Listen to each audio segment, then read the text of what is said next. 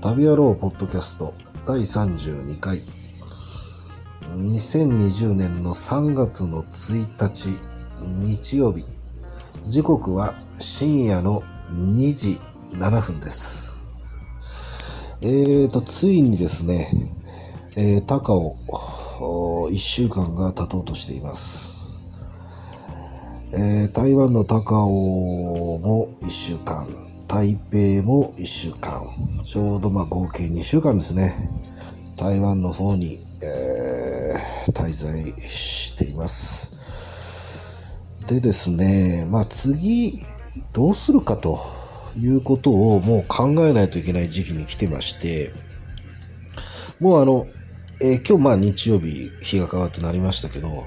月曜日にはチェックアウトしないといけないんですね、ここのホテルを。で、まあ、いろいろ、なんでしょうね。まあ、予定としてはですね、まだ相変わらず決まってないという状況で、まあ、いろんな方向性あるんですが、まあ、例えば、まあ、ここを、まあ、延泊するとか、まあ、高尾の空港からどっか他の国に行くとか、あと、まあ、ここからまた台北に戻るとかね。うん。まあ、あるわけなんですけど、まあ、どうしようかなと思ってね、迷ってますね。非常に今、あの、どうしようかな。もう明日なんですよね。まあまあ、今晩まあ、今晩まあ寝て、起きて、まあ一日ありますけど、まあどっちにしてももう日が変わってますから、明日チェックアウトということなんですね。どこに行くかと、どうするかと。もう頭を抱えているような状況で、まああのまあめんどくさがり屋ですからね、僕の場合は。まあできればホテルをね、延泊したいなぁなんて思いながらも、まあちょっともうな一週間このホテル滞在してるからなと、うん、別のホテル行きたいなというのもあり、あのね、やっぱりね、僕一番の痛恨のミスはですね、今回まあ東京の方で、まあ年末年始も含めてなんですけどね、新しいリュックサックを買ったんですよ。で、これがね、あの、70リッターのでっかいリュックサックで、えー、まあ、あの、パンパンに入れると約18キロぐらい荷物が入るんですね。で、これは、このリュックサックの場合、機内持ち込みできないんですよ。で、以前、えー、以前と言ってもですね、二つ前ぐらいのリュックサックっていうのは結構便が良くて、あの、だいぶ汚れちゃったんでね、買い替えちゃったんです。特に壊れてたわけじゃないんですけど、あの、前々回のリュックサックは一番あれ、使い回しが良かったですね。今回ちょっと、このリュックサック大きすぎたなと思って、はい。やっぱりね、例えばまあ、仮にですよ、今、この高尾から、えー、どっか例えば中東とかヨーロッパに飛ぶときに、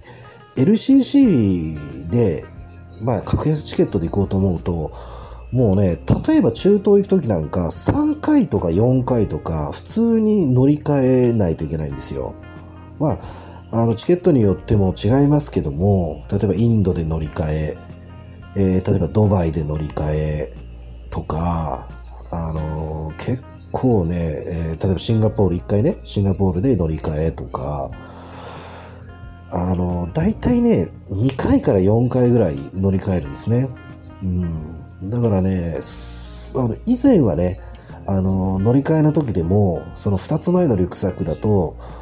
あれね、あの、僕、何リッターだったのかな ?45 リッターだったのかな？の割には結構入ったんですけどね。今回、あれは一番良かったな、あのリュックサックは。あれ、あれを買い替えなきゃよかったんですけどね。まあ、だいぶちょっと汚れちゃったんでね。うん、クリーニングかなんか出しとけばよかったな。そうすれば綺麗になって帰ってきたかもしれないですよね。まあ、あの、だいぶちょっと、まあ、だいぶ長く使ってたのもあるんですよ、正直言うと。で、だいぶ下手ってたのもあったんですけど、で、その次の時に買ったリュックは、まあ、壊れてしまって、ジャックが。で、それでも頑張って使ったんですけど、まあ今回、えー、まあ買ったんですけどね、これちょっと大きすぎたなうんでね、これにね、がっつり入れちゃうと18キロ。で、18キロの荷物を背負って、結構もうね、あのこう、いろいろ回ろうと思うとね、かなりしんどいんですよね。うん。軍隊かよっていうぐらいね。いや、軍隊の人はもっと重い荷物背負ってんのかないや、よくわかりませんけど。うん、もうね、重いんですよ。で、ついついリュックサックが大きいと、ついつい荷物を入れちゃうっていうね。あの、スペースがあるんで入れちゃうんですよ。そうすると必然的に重くなる。で、入れないと今度リュックサックにスペースがもうあの空いちゃうんで、リュックサックがこうベターってなるんですよね。うん。で、それはそれでなんかこう、あんまりよろしくないというかね。なんかこう、リュックサックを背負った時に中で揺れちゃったりとかして、比較的リュックサックって割とパンパンに入れてる方の方が安定するんですよね。っていうのはこれ僕の個人的な意見なんですが、だから、まあ、これでね、年末年始と今回もこれで来てるんですけど、これはね、機内持ち込みダメでね、以前はもうそんなこと言われたことなかったんだけど、空港とか、香港の空港とかでも、いや、それちょっと、あの、香港の空港で航空会社は、もう機内持ち込み、うーん、これは厳しいなって最初言われてたんだけど、ちょっと、どうにか機内持ち込みできませんか？っていうこと言ったら、うーんなんて言いながら、分かったいいよとかなんか言って、機内持ち込みさしてくれて許可得たんですよ、航空会社。でも、香港の今度この何、荷物検査のとこありますよね。まあ、いわゆるこう出国するときの荷物検査の、そこに入るときに、香港の空港の、まあ、職員の人に 止められて、いや、ちょっとすいませんと、これちょっと大きすぎるから、これ機内持ち込みできないよって、なんかそこで突っ込まれちゃって、いやいやいや、航空会社 OK って言ってんだけど、みたいな。でも、なんかその香港の決まりで、香港のその空港の決まりで、なんかそのね、なんかこの、大きさ？機内、その中に持ち込むには、空港の出国の中に持ち込むには、この大きさ以内のものじゃないと、あの、持ち込めないんですっていう風にね、言われても、ちゃんとその大きさのね、やつがね、鉄パイプみたいなのでこうあるんですよ。で、ここに入りますって言われて、いや、入らん、入らん、つって、到底入らんって言ったら、いや、じゃあ持ち込めないみたいなこと言われちゃって、で、結局そこでね、あの、ダメになっちゃったんですよ。返されちゃった。で、また僕は航空会社のカウンターに行って、いや、これダメだって言われたから、もうやっぱり預けますって言ったら、あはは、みたいな感じでね。まあ、預けて結局、まあ、あの、まあ、問題なかったんですけど、それで。うん、だからね、あの、やっぱり、これね、乗り換えがなければ別に預けていいんですよ。預けて、出国して、で、現地、まあ、どっか例えばね、到着した時に、その荷物を、まあ、普通にね、えー、あの、ターンテーブルみたいなところからずっと荷物出てきますよね。で、いいんですけど、これがね、LCC でね、2回3回乗り換えになってくると、毎回毎回ね、預けて、で、またこう、例えば、例えば乗り換えの、例えばわかんないですけどね、どっか例えばマレーシアでもシンガポールでもインドでも、ドバイでもど、まあ、例えばヨーロッパの方でもいいんだけど、それをまた荷物をまた、あのー、ね、えー、ターンテーブルが出てくるのを待って、で、そのリュックサックをまた背負って、で、また今度乗り換え用のカウンターに行って、また預けて、で、また今度、わかんない何時間か飛行機乗って、で、また乗り換えがあって、また荷物をターンテーブルが出てくるの待ってみたいなね。うん。で、それをやると、あのリスクとしては、あの、いわゆるロストパッケージっていうあの、荷物がなくなっちゃうっていうのがね、稀にあるわけですよね、空港、あの、航空会社。ちなみに僕はね、過去に一回ね、それやられちゃ、やられたとか、一回それ、なんか荷物がなくなっちゃってるんですよね。で、最終的にもうすっごい大変でした、それは。あのね、韓国からね、中国の深センにね、以前飛んだ時にですね、僕はリュックサックが深センに届いてなかったんですよ。それでね、もう中国のその空港の方、深センの空港の方、英語喋れる人いるんだけど、あの、不思議とね、結構ほとんど英語喋れないんですよ。空港の職員の方でもね。で、もう必死に僕は荷物がない、荷物がないっていうことを伝えようとしてたんだけど、それを向こうの航空会社の人に理解してもらうのに、2時間ぐらいかかりました。でね、荷物を結局なくなっちゃうと、リュックサックの中に荷物全部入れてるわけですよ。だから、当然到着した時に荷物がない時点で、まず SIM カードがないでしょ携帯電話で翻訳できないわけですよ。で、なおかつ、えーっと、もうな何もないわけですよね。あの、僕はもうほとんどのものはもう大部分はもう全部リュックサックに入れてるわけだから、荷物がないわけでしょ。だから本当に飛行機に乗る時の小ざっぱりしたね、ちっちゃい荷物、まあそれこそパスポートとか、そんなんしか持ってないわけですよ。それでね、もう必死になってね、あの、もう伝えました。それでね、その時に僕ね、唯一、救いがね、ポケトークを持ってたんです。ポケトークってご存知でしょうか？あの、以前にもちょっと僕、ポッドキャストでね、あの、ポケトークのこと話したんですけど、翻訳機ですよ。ボタンをポチッとして翻訳できる。あれを僕ね、ポケットに入れといたの。だあれが唯一救いだったんだけど、でもね、残念な時に中国でポケトークはもうほとんど使えないんですね。あの、中国でポケトーク使おうと思うと、もうね、全然その通信ができない。なんかね、中国でポケトークを使うときって、持ってる方はわかると思うんだけど、設定で中国だけちょっと特別な設定があって、あの、中国で利用するみたいな設定に変えないといけないんですよ。で、僕それは当然もちろんね、それ分かってたから、変えて、あの、SIM カードももう入ってますからね、ポケトークの場合は最初から。あの、マルチでもういろんな国で使える SIM カードが。だから僕はそれで安心しきってたんだけどもう、全然その通信ができない。遅い。もう、本当にポケトークはもう中国では使えないなあっていうね。あの、もう、終始イライラしてました。で、えー、だから本当、あの、ポケトークは中国では使い物にならないですよ。僕、少なくとも深センではね。他はわかんないですよ。上海とか行きゃ知らないですけど、でも、台湾ではこのポケトークはすごい活躍してます。台湾では活躍してますね。うん、だから場所とか国によるみたいなんですけどね。で、まあだからそういうね、荷物を一回なくしてるという経験がある中で、まあこの18キロのね、リュックサックを、その、ね、3回も4回も乗り換えして、えーまあい、いちいちね、荷物を預けて、また引き取って、また預けて引き取ってっていうのは、限りなく荷物がなくなる可能性が高くなってくるので、怖いんですよね。うん、で、まあまあ、きっとね、みんなね、多分このね、僕のまあリュックサックだけじゃなくても、まあ、皆さん多分、乗り換えのね、人たち、まあ、格安チケットで乗り換えの人たちはみんな僕と同じような気持ちになるとは思うんですが、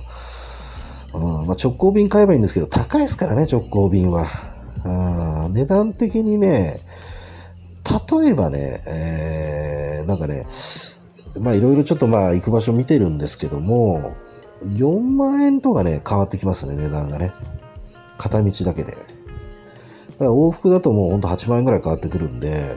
だから LCC と直行便の差っていうのは結構でかいんですよね。えー、だからそう考えるとやっぱり LCC なんですけども、LCC の場合は、まあ乗り換えが半端ない。遠くなれば、行く場所がね、遠くなればなるほど、まあ乗り換えが、あの、激しくなると。まあね、日本とね、台湾ぐらいだったら LCC で別に乗り換えなくね、当然まあ、直行で行くから安心なんですけど、あと例えば東南アジアとかね、行く場合はね、もう直行で行っちゃいます。あ、東南アジアぐらいだと1回ぐらいは乗り換えするか。ね、チケットによってはね。うん、チケットによっては、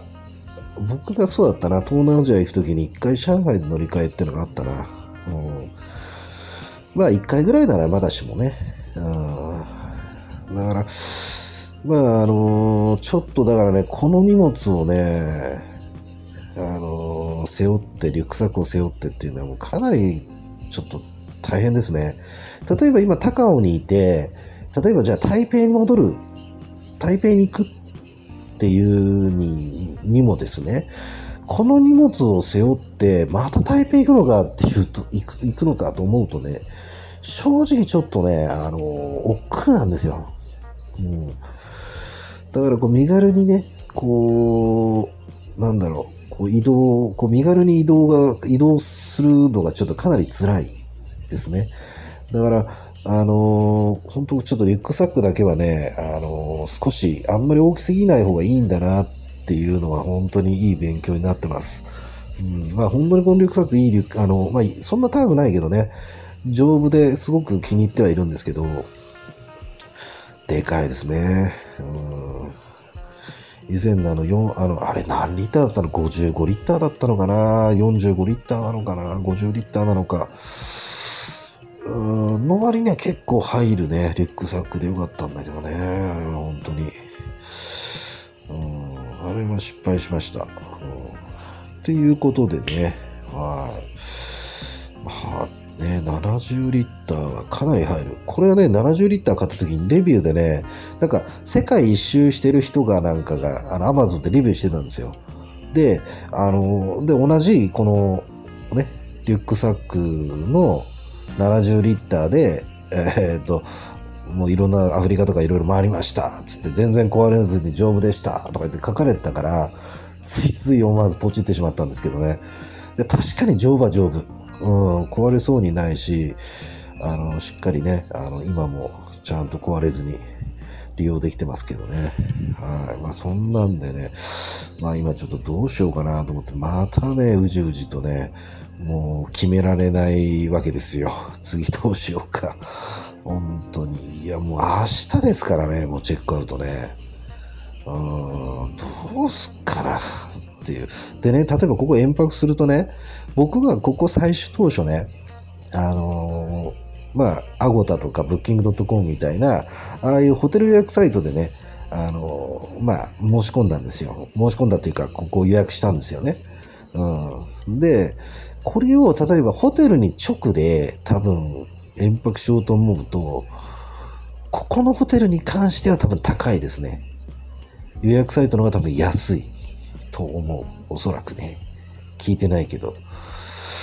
多分ね、値段もね、だいぶ変わってくるんですよね。倍まではいかないけど、1.5、6倍の値段ぐらいまで多分取られちゃうんですよ、一泊ね。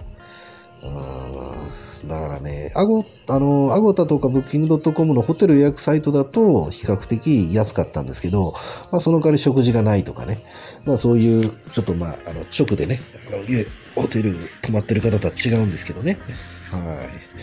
い。まああの、そんな感じで、いやー、ちょっとどうしようかな。うーん。あの、ちなみに日本のね、南千住の、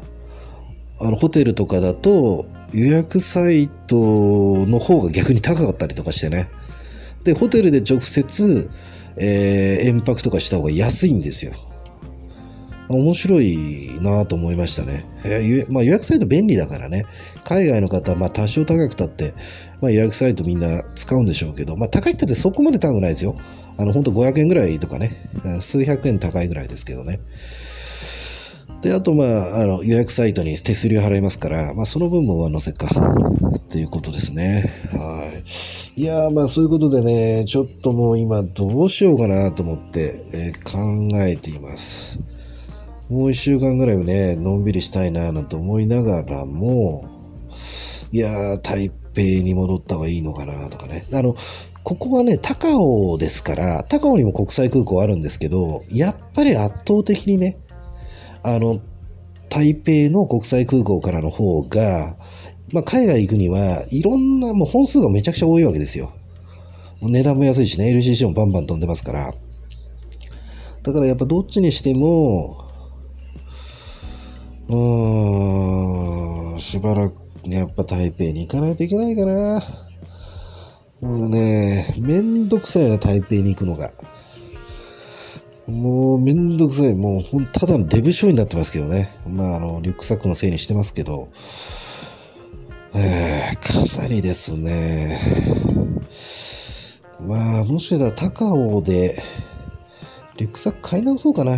わかんない。なんか安いのあればね。うん1万円以内で僕は考えてます。ちなみにこのリュックサックも1万円以内。まあ、リュックサックのことは以前もね、あの、ポッドキャストっていうか、これ僕の一人語りの方で、まあ、録音してますのでね。まあ、これあんま聞いてる人いないと思うんでね。もう、なんかね、うん、いいんですけど。はい。まあまあ、そんなんでですね、まあ、ちょっと明日以降、明日とにかくチェックアウトなので、まあ何にしても延泊するにしても、またね、予約サイトで延泊するにしても、まあそっちから予約した方がまあいいんですけどね。だからするならもうするでも、もうね、あの、今日中に予約サイトでまた延泊しないといけないし、まあ、台北行くならね、月曜日チェックアウトして、どっちにしても台北から行くんでまたホテルまた予約しないといけないしね。ああ、もうだるい。いやー、しかしだるいっすね。うん、本当にね、体がもう動かないんですよ。いやー、どうしようかな、もう。で、ちなみに今ね、日本で滞在するのと、台湾で滞在するので考えると、まあ日本でね、あのー、まあそれこそアパートかなんか借りたりすればね、あの、まあでもアパート借りるのに、日本の場合はまあ初期初期費用だ、なんだかんだいっぱいかかりますから、まあ、そういうのをちょっと考えるとね、あの最終的に多分日本のは高くつくと思うんですけど、まあ、1日のね、生活費として単純に考えた場合は、台湾の方が安いかな。高尾の方が。まあ、台北でもそうですけど。うん。まあ、大体、なんだろう。なんだろうね、あの、肉そぼろ飯とか、台北で。あと、まあ、高尾で、鴨肉飯とか、だいたい30元、40元。でしょ？で、また100円とか130円とかだから、で、まあ、それだけじゃ、まあ、さすがに小さいんでお腹いっぱいにならないんですけど、まあまあ、大きいのもありますけどね、50元ぐらいで。で、もう一品頼むわけですよ。まあ、まあ、水餃子とか餃子とか。それでも、えー、っと、50で、まあ、350円ぐらいかな。僕が南千住のホテルのね、あの、まあ外国人がいっぱい泊まってる僕のもう常宿というかですね、ところがあるんですけど、まああそこだと、やっぱり食費がかかりますよね。弁当買いに行った、まあ、100円ショップとか、マックスバリューみたいなところで安い弁当を買っても、やっぱり1日最低でも1000、1000、ま300円とかね。まあ、1日1食とはいかないので、やっぱ最低でも、やっぱ僕1日2食、大体、まあ日本だと1日2食のパターンですけど、うーん、まあね、ちょっと、まあだから、まあ台湾にいた方が、あの、日々の生活費という意味では安いですね。えー、まあ、あの余計なものに使わなければですよ。うん、じゃあまあ食事とね、って考えれば、あとホテル代も、あのー南千住よりも少なくともここは今いるところは安いですからね。台北の時も安かったですけどね、ちなみにね。やまあ、あえて安いところ僕は泊まってますから。うん。だからまあそういう意味では安くは抑えてます。はい。まあでもね、台湾に滞在するにしても、まあ来るための飛行機代もね、まあかかってますから。はい。でもまあそれもね、あの、そこまで別に高くないですよね。2, あの2万円以内ですからね、片道ね。えー、全然その、なんだろう。ね、そこも全然高くないですから。台湾あたりはバランスはいいのかもしれませんね。台湾とか韓国とかね。うん、その生活費という意味でのね、えー、そのお金をまあ、日々最低限やっぱり飯食ったりとかしないといけないですから、でそれで絶対お金がかかりますからね、食費でね。はい。まあそんな感じでございますかね。うんからあとまあ安いとなると、まあ、東南アジアの方もね、安いんですけど、まあ、東南アジアはね、ちょっともうね、行きたか、もう本当行きたくないんですよ。うんまあ、せめてね、行くんなら、まあ行ったことないところだね。ですね。もうでも一通り全部行ってますけどね。まあインドネシアとか、まあフィリピンなんかも僕行ったことないんですよ。あとは、あの、シンガポールも行ったことないですね。シンガポール行こうかなと思ったけど、マレーシアにいた時に、まあね、やめました。まあ行ってももう別にいいかと思ってね。うん。まあでも、シンガポールはシンガポールで全然違うみたいですからね。でも一気に物価があそこ行くとなんか上がるわけですよね。だからもう別にわざわざ行くことないなと思って。陸路でね、ちょっとシンガポール一回行こうかなと一生思ったことあったんですけど、まあ、まあ別にいいやと思って。うんで、ああいうほら、あの、シンガポールみたいな国っていうのはちゃんとしてるから、あの、いつでもまあ行けるじゃないですか。ある程度、まあ僕も年ですけど、もっと年取ってもね。で、台湾も、あの、もうね、あるあ本当に旅行しやすい国ですから、まあな、ね、何歳になっても来れちゃうような国ですよね、割とね。うん、そうなんですよ。だからね、ちなみにチケットも僕見てるんですけど、ほんと東南アジア行くのは安いですね、台湾からね。うんまあまあ、ちょっとそんな感じで、だらだらだらだら、ちょっとあの、喋りが長くなって、もう25分録音してる。うわー、長い。ということです。